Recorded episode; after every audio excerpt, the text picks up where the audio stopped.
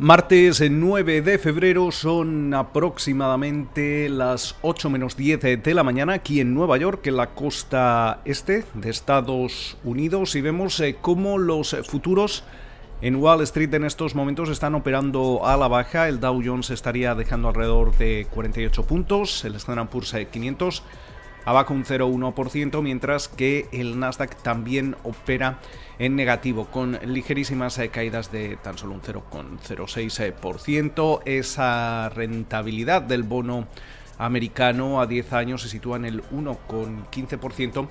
Mientras que el West Texas Intermediate eh, continúa esa escalada y supera ya los 58 dólares el barril. Una jornada que llega sobre todo marcada por ese comienzo del, juicio político contra el expresidente de Estados Unidos, eh, Donald Trump.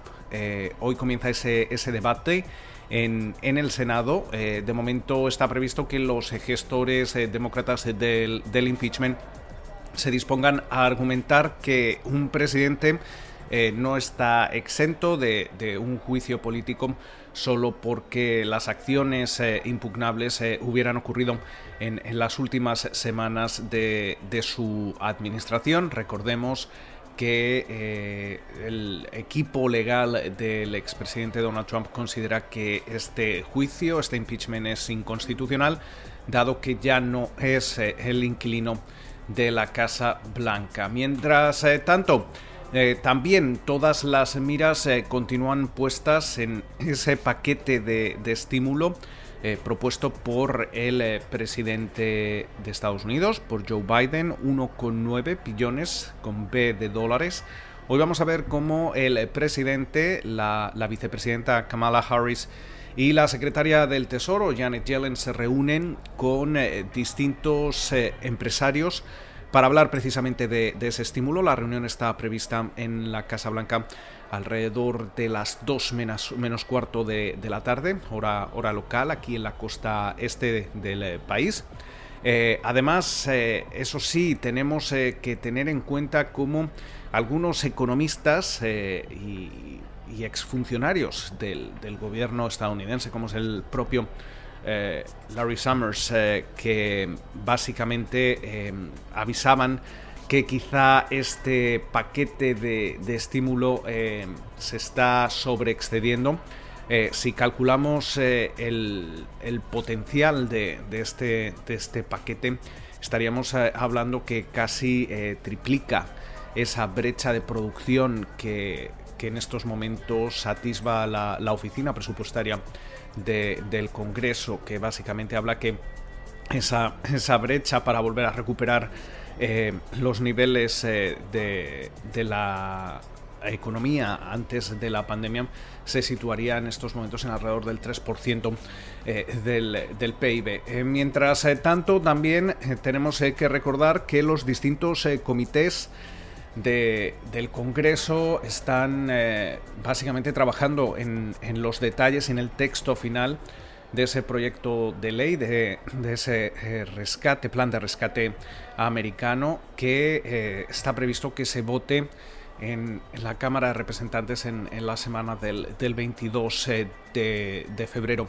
Mientras tanto, las proyecciones que, indican que vamos a ver por lo menos un, paquete, una inyección de, alrededor de 1,5 eh, billones eh, con B de dólares, eh, por ejemplo, es lo que estima en estos momentos Goldman Sachs, va a tener un, un, efecto en la economía, va a mejorar las previsiones de crecimiento para 2021, pero también puede hacer subir la, la inflación y también forzar a la Reserva Federal a tener que, volver a, revisar sus planes en lo que se refiere a política monetaria. De hecho, Goldman está en estos momentos, eh, em, adelantaba en un, en un, informe reciente que em, esa primera subida de tipos de interés, recordemos que están en el 0,025% eh, desde, desde el pasado eh, mes de marzo de 2020,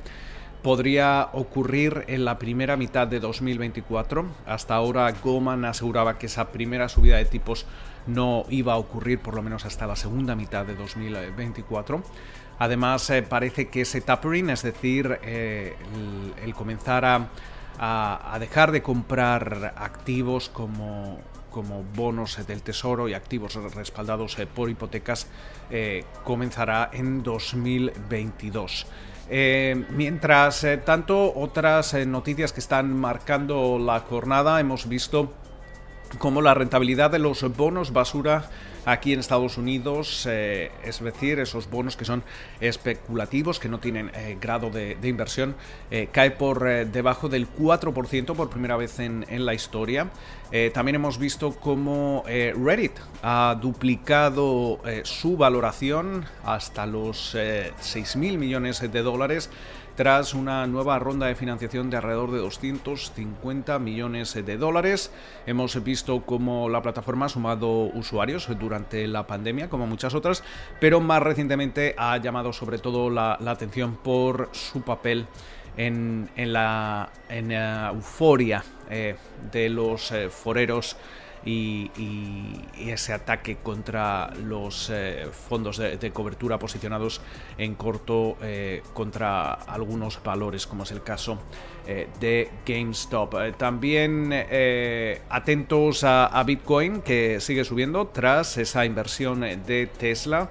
1.500 millones de, dólares en Bitcoin, algo que hace que los inversores del Standard Poor's 500 cuenten de forma implícita con con una exposición, eso sí, muy limitada al Bitcoin. La pregunta es eh, qué implicaciones va a tener esto eh, y si eh, esto va a forzar a los reguladores a tener que comenzar realmente a actuar sobre la cripto la criptodivisa. mientras tanto, algunas mesas de, inversión siguen pidiendo cautela, como es el caso de, de UBS, que continúa considerando al Bitcoin como como una, burbuja. Con lo cual, eh, muchísimas eh, referencias. Eh, también durante la jornada vamos a estar atentos a algunos datos macroeconómicos, especialmente a esas ofertas laborales, esos jolts. también vamos a continuar viendo la presentación de resultados de algunas compañías, entre ellas Twitter.